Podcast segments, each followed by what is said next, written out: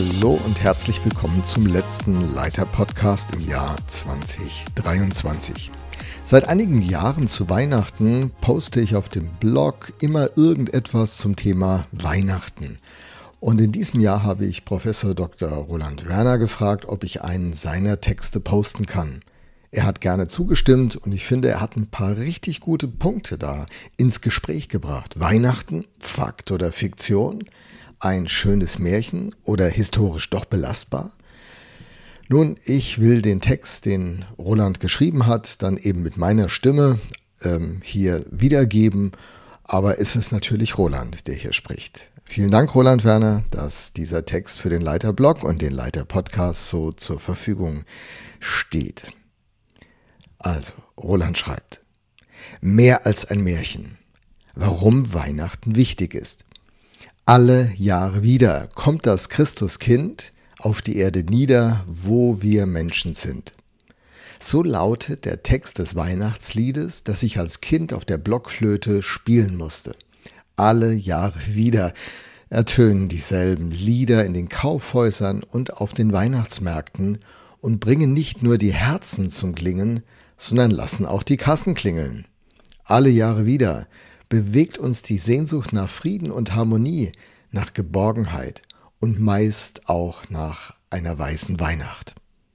Weihnachten ist so wunderbar. Ja, Weihnachten ist wunderbar, wie ein Märchen aus der Kindheit, wie ein ewiger Mythos, der immer neu im Jahreskreislauf auftaucht und dann ebenso schnell wieder verblasst und verschwindet.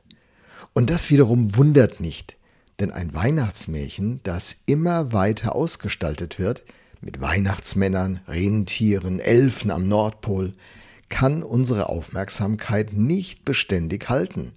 Ein Märchen bietet keinen festen Grund für unser wirkliches Leben mit seinen Herausforderungen, Fragen und Nöten.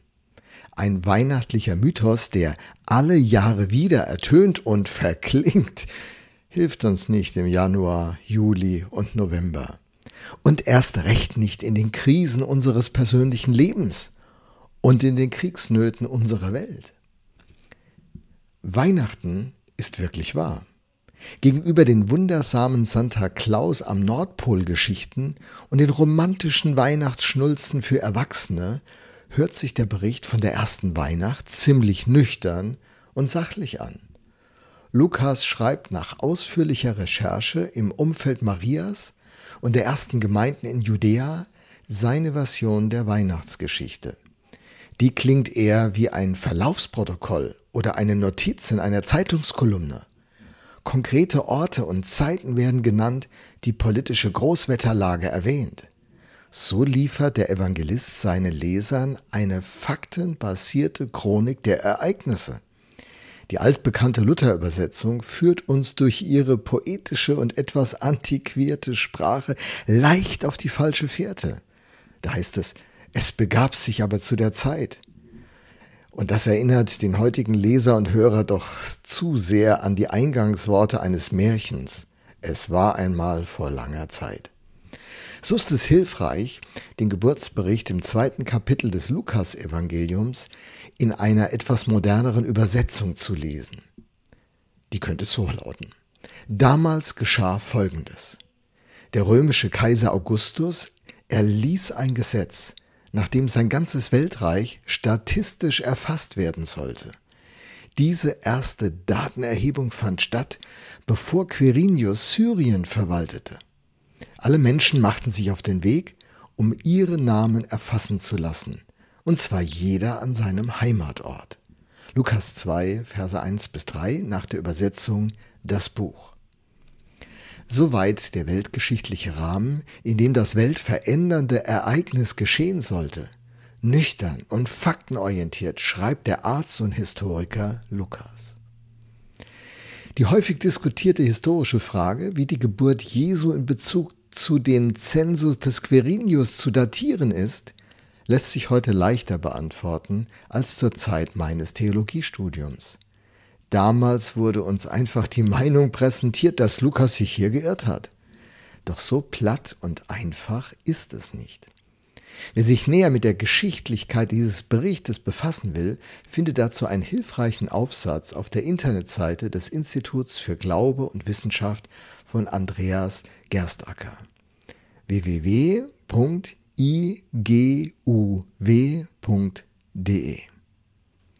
Überhaupt sind viele der früher und teilweise noch heute vorgebrachten landläufigen Argumente gegen die Historizität der Evangelien und der Apostelgeschichte hinfällig.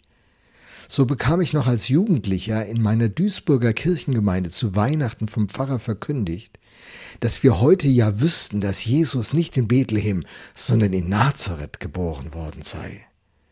Doch diese angebliche historische Erkenntnis ist in Wirklichkeit viel weniger sicher, als er damals vorgab. Viele der angeblichen, aufgrund historisch kritischer Forschung felsenfest stehenden Annahmen haben sich inzwischen durch neuere Forschung und archäologische Funde in Luft aufgelöst. Leider hat sich das noch nicht überall herumgesprochen.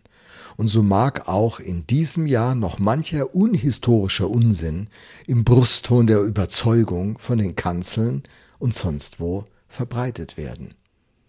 Doch nicht nur im großen historischen Rahmen können wir dem Evangelienbericht vertrauen. Nein, auch in der konkreten Darstellung, im Mikrokosmos der Jesusgeschichte sind wir auf gutem Grund. Und so lesen wir weiter.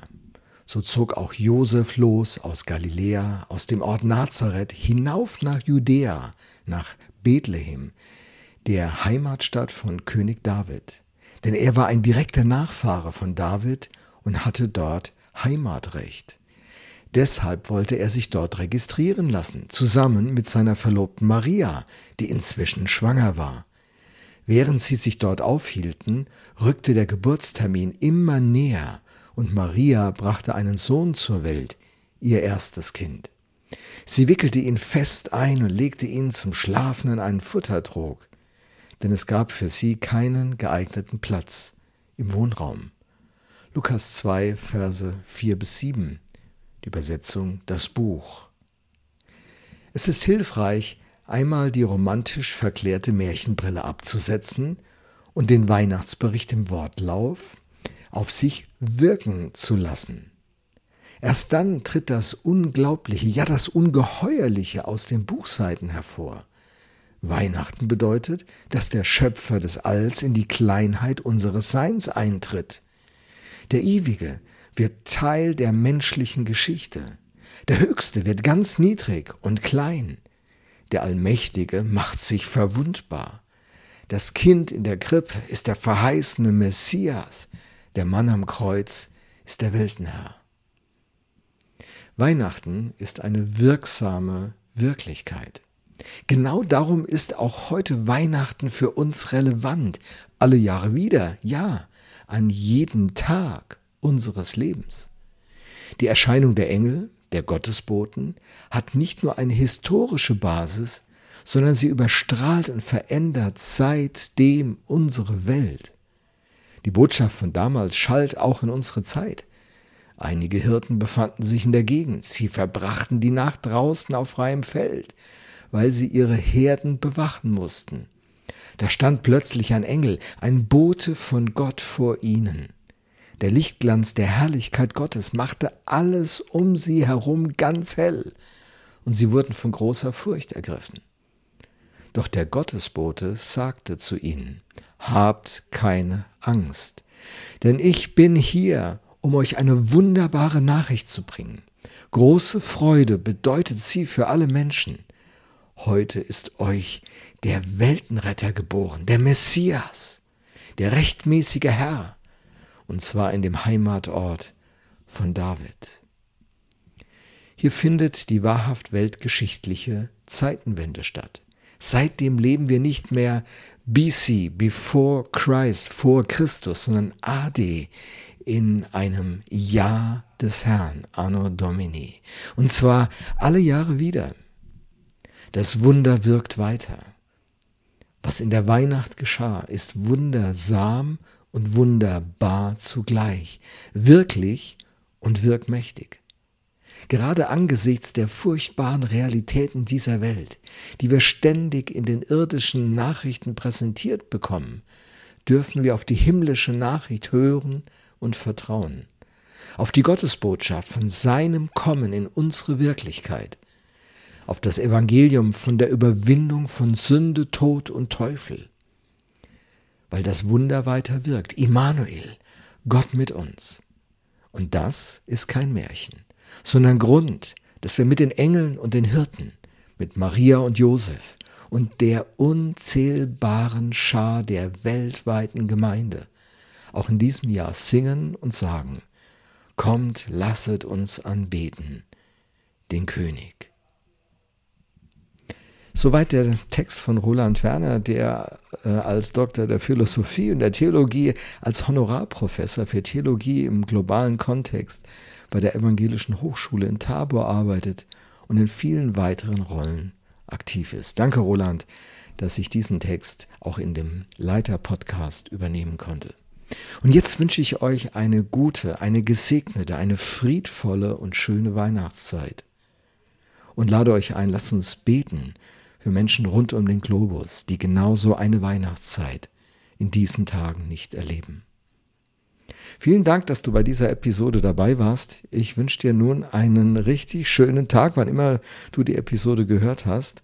Und freue mich, wenn du wieder mal zurückkommst zum Leiterblog oder zum Leiter Podcast. Wenn es dir gefallen hat, weißt ja, Daumen hoch, irgendwas Positives.